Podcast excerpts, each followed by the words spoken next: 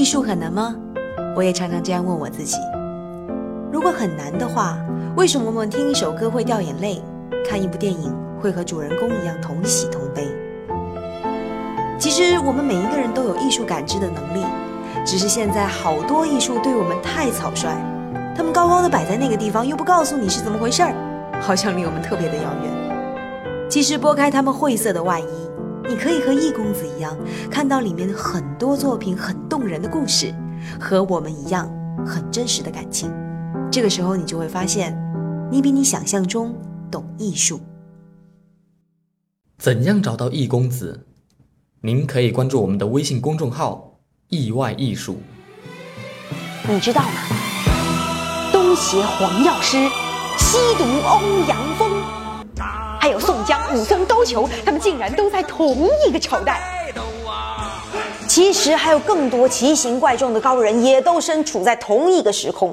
比如说九阴白骨爪的梅超风，还有那个千古奸相秦桧，那个画了《清明上河图》的张择端，以及一代名妓李师师。哇，真是一个群雄并起的年代啊！到底是什么样一个君王才能 hold 得住这样一帮奇葩？怎么着也是一个文治武功样样俱全的霸主吧？难道是那个单手擒鳌拜、射得准、骑得快的康熙？他应该在忙着改奏折。或者是文治武功十全老人、泡尽天下所有美妞的乾隆？嗯哼。他应该也在忙着改奏折，嗯，又或者是那个扫清六合、统一中国的秦始皇，他应该在忙着烧奏折。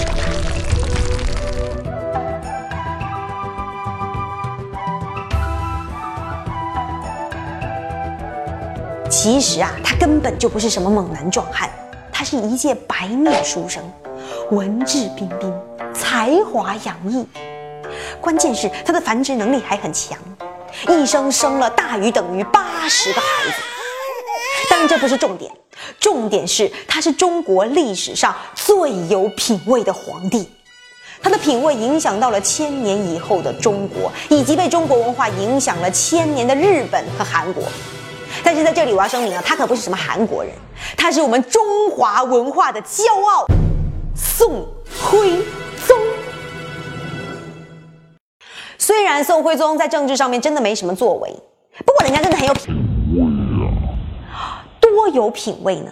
我们想想，我们身边那些有品味的人啊，反正他肯定不是穿着就是别人也穿的那种衣服，他一定是那种自成风格，然后绝对不依附于潮流，甚至有可能还会自己开创一派潮流。而宋徽宗就是这样的人，他连写字啊都要跟人家不一样。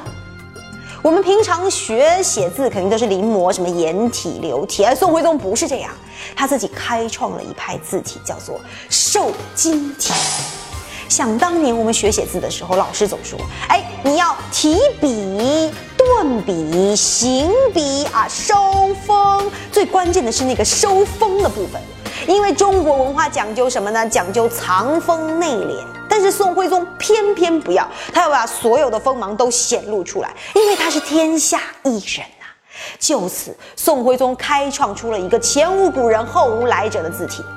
像我这种书法的门外汉呢，其实不一定有的时候能辨别出啊什么是呃颜真卿的楷书，什么又是柳公权的楷书。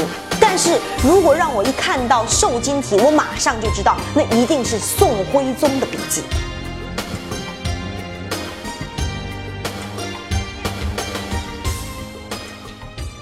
宋徽宗就这么生生把瘦金体做成了一个他自己的品牌，多有辨识度啊！当然，自己搞呢，那还没什么意思。宋徽宗心想，我是一个有品位的人。哎，我们想一想，现在有品位的人，他身边的那一帮人，一定也是品位不差吧？宋徽宗又自带皇帝属性，他就想着，我要把天下所有的读书人都变得有品位。于是呢，他就开创了一个皇家美术学院。从这个美院出来的，那可都是一等一的大师，像什么《清明上河图》的张择端，那个《千里江山图》的王希孟，这两幅作品到现在都是神迹呀。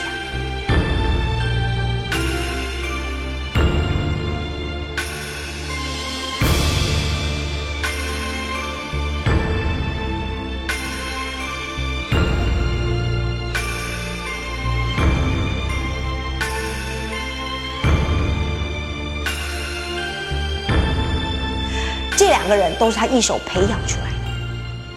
宋徽宗那个时代的画师啊，那可不像那个什么康雍乾时期。哎，今天朕这个发型不错，给朕画一个 cosplay。哎，今天这个朕的美女不错，给朕画下来。人宋徽宗给画师出的是什么题？踏花归去马蹄香。请针对这七个字画一幅画，要求行笔活泼，题材不限，诗歌除外。踏花归去，踏花啊，我知道。归去，马蹄香香香怎么画？这可难倒了天下的读书人。宋徽宗也是翻遍了所有的阅卷，终于有一幅画吸引住了他的眼睛。这才是“踏花归去马蹄香”啊！用蝴蝶的追逐来表现那种香气，化无形为有形，人家要的是意境。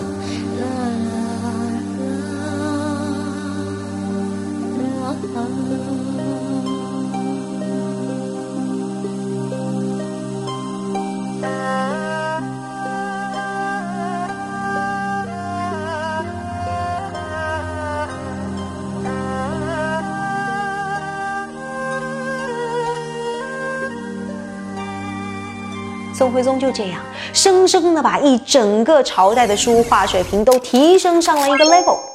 当然，他还有更有 level 的事情，比如说，呃，他跟那个李师师，你懂的。呃，听听说我们的那个视频会被放到大中小学的课堂，那这 易公子就不多说什么了，大家到我们的意外艺术的微信里面去找答案了。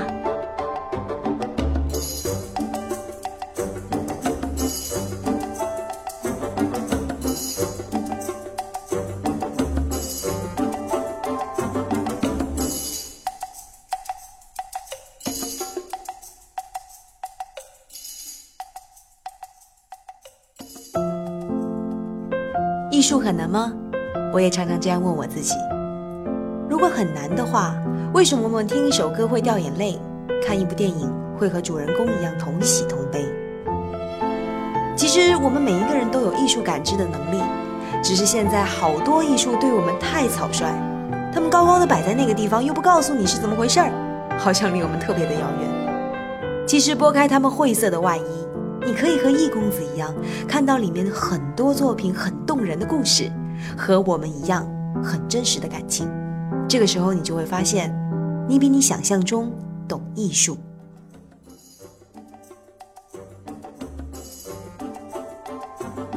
啊，那现在我们要说最后一个重点。我们在一开头的时候啊，有品位的人，他不会依附于潮流。他自己反而会开创一种潮流，但你知道吗？开创潮流也有两种，一个平庸的设计师，他最多开创的也就是明年春夏新款；但是一个牛逼的设计师，他可以开创出一个十年的经典款。宋徽宗更牛逼了，他开创的可是一个千年不死的经典之经典。你看，像包括易公子现在的那个绿裙子，还有我们平常喝水的那些茶杯啊，很多都还存留着宋徽宗时期的遗风。我们都知道唐朝是以繁复为美，以奢华为美，宋徽宗偏偏不，所有的繁复全部拿掉，极致简约到一。这里面最最经典的就是汝瓷。但是汝瓷的这个一呀，其实它背后包含着更加繁复的东西，比如它的艺术思想，比如它高超的技艺。我们都知道汝瓷是天青色，它是那个时候雨过天晴的颜色。宋徽宗厉害啊，就厉害在他可以把那个时候天空的颜色凝结到了一个器物之上，以至于让我们在看到汝瓷的时候，还能回想起千百年前宋朝天空的颜色。而且它的制作技艺非常非常的复杂。我们今天去台北故宫看汝瓷的时候，还能看到它的边缘还泛着淡淡的紫光。有人说这里面是加了玛瑙，也有人说是加了别的。总之，千百年来没有任何的定论。它的技艺已经随着宋徽宗的消失而失传了。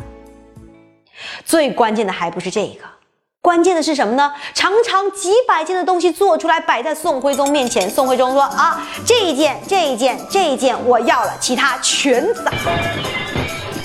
所以直到今天，全球限量六十几件，一个杯子两个亿，就算是老工匠的仿制款，那也得好几千。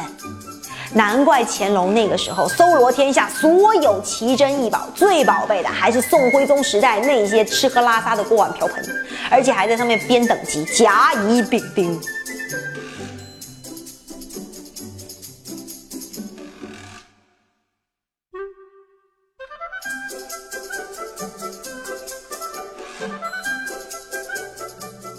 当然了，今天的咱们呢，也做不了像他们那样任性的皇帝。但是至少咱们可以像他一样把生活过得考究一点哦。我说那种考究，不是说我们非得要去背一个什么名牌包包啊，或者是要把自己家里面装修的富丽堂皇。你发现没有，很多的品味啊，它其实就是在那么一个又一个的细节当中。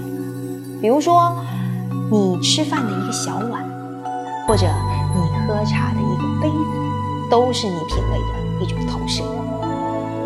怎样找到易公子？您可以关注我们的微信公众号“意外艺术”。